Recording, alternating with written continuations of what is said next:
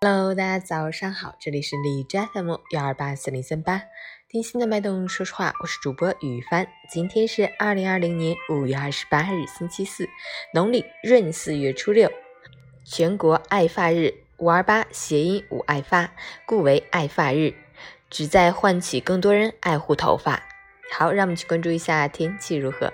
哈尔滨晴，二十六度到十三度，西风二级，天气晴好，气温继续大踏步回升。白天暖阳相伴，会有入夏的感觉，但早晚温差仍然不小。大家还是要关注室内外和早晚温差的变化，合理调整着装。外出最好搭配件外套，根据冷热随时穿脱，以免感冒。截止凌晨五时，海市的 AQI 指数为六十四，PM 二点五为二十，空气质量良好。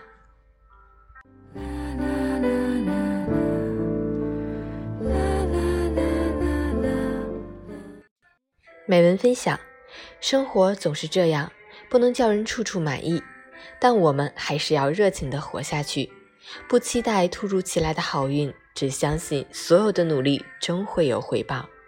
在满怀心事的夜里借宿，在充满阳光的日子里微笑。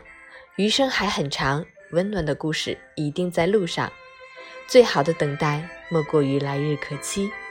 只要从未放弃，所有的美好一定会如期而至。做一个温暖向阳的人，不灰心，不沮丧，不悲观，不颓废。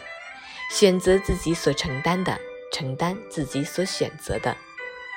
浅浅笑。轻轻爱，储存阳光，积蓄善良，勇敢生活，乐观向前。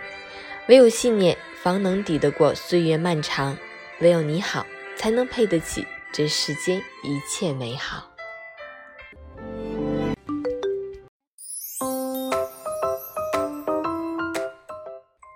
晨语简报：牡丹江。两天新增七例无症状感染者，高三再停课，公路客运总站停运。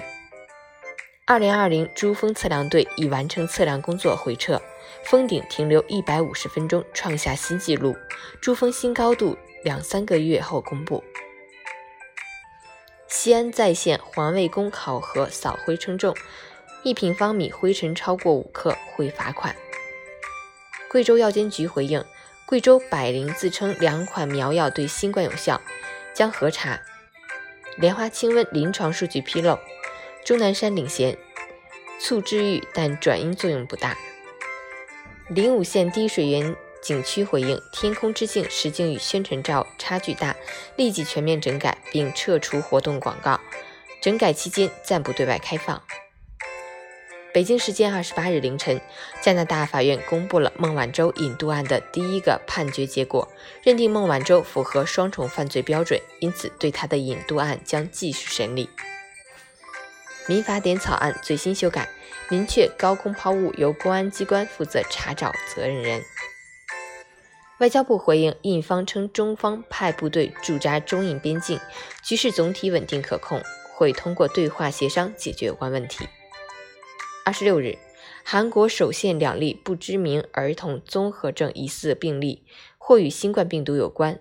据韩国疾控中心消息，患者症状类似于罕见川崎病，但其新冠病毒检测均呈阴性。致三十九人死亡。英国集装箱惨案最新进展：十三名涉案疑犯被捕，其中十一人为越南籍。当当地时间二十六日。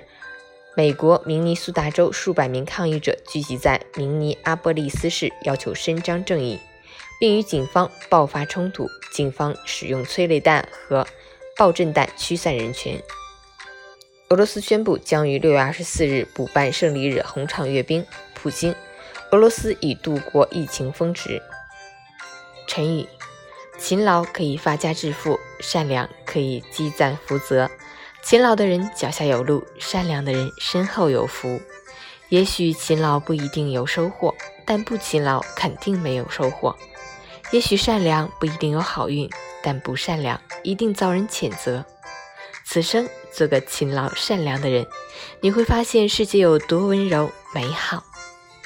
早安，祝你今天有份好心情。